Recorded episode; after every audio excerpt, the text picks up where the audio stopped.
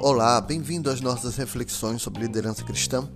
E hoje quero meditar com você no que está lá em Isaías capítulo 33, versos de 14 em diante que diz: Quem de nós pode conviver com o fogo consumidor? Quem de nós pode conviver com a chama eterna? Aquele que anda corretamente fala o que é reto, que recusa o lucro injusto, cuja a mão aceita, não aceita suborno, que tapa os ouvidos para as tramas de assassinato e fecha os olhos para não contemplar o mal. É esse o homem que habitará nas alturas. Seu refúgio será a fortaleza das suas rochas, e terá suprimento e pão e água, e nada lhe faltará. Infelizmente, vivemos num mundo que é muito controverso e situações de crise são inevitáveis na vida de qualquer pessoa.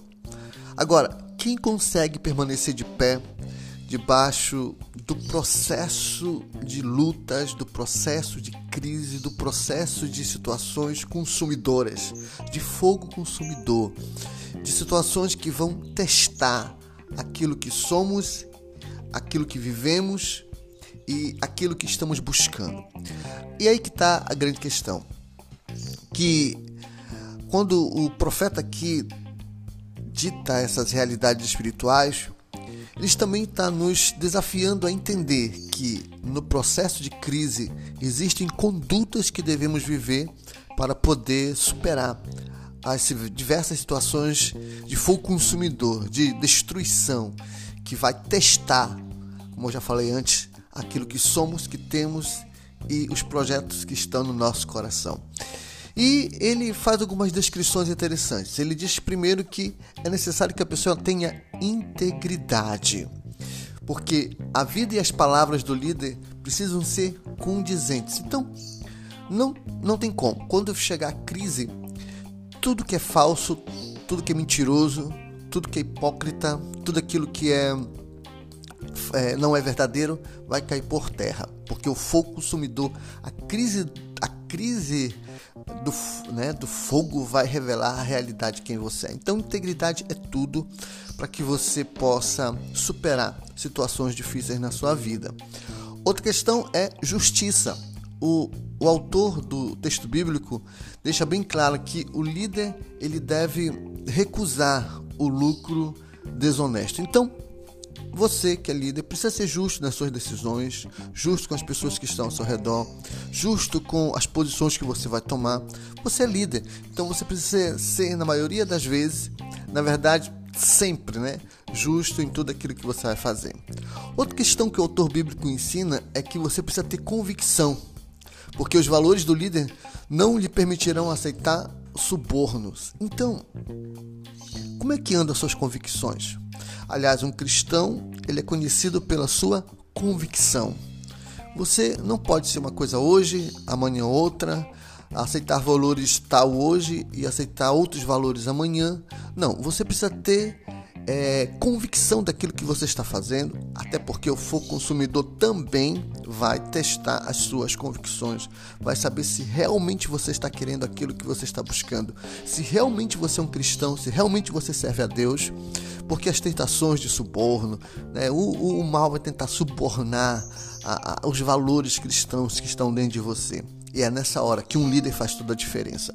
Outra questão também é que o autor tenta demonstrar para nós é que você precisa ter foco, né? Porque o líder ele não pode aceitar questões destrutivas. Então, o inimigo da nossa alma, as pressões da vida, o fogo consumidor vão realmente testar se aquilo que você está buscando realmente é foco na sua vida. Então, por exemplo, eu quero ser engenheiro. Será que você realmente está focado nisso? Ah, eu quero ser médico. Será que você está focado nisso? Ah, minha célula vai multiplicar. Será que você está focado nisso? Ah, minha instituição vai passar de 100 para 200, de 1000 para 2000. Mas você está focado nisso porque o foco consumidor vai testar o seu foco. Outra questão é a pureza. O texto fala que o líder ele precisa ter disciplina na sua mente e na sua maneira de pensar. E, e, e isso é importante porque nós estamos carregados de pessoas negativas, de atitudes negativas. Estamos carregados de pessoas que, de uma certa maneira, vão querer é, colocar dentro de nós tristeza, mágoa. Vamos sentir sentimentos tão ruins e é preciso ter uma mente saudável. Então, leia coisas boas, faça suas orações, ande com pessoas que realmente têm valores altos e isso fará toda a diferença para que você se mantenha puro para vencer o fogo consumidor das crises e das lutas que sempre vão surgir porque isso é inevitável.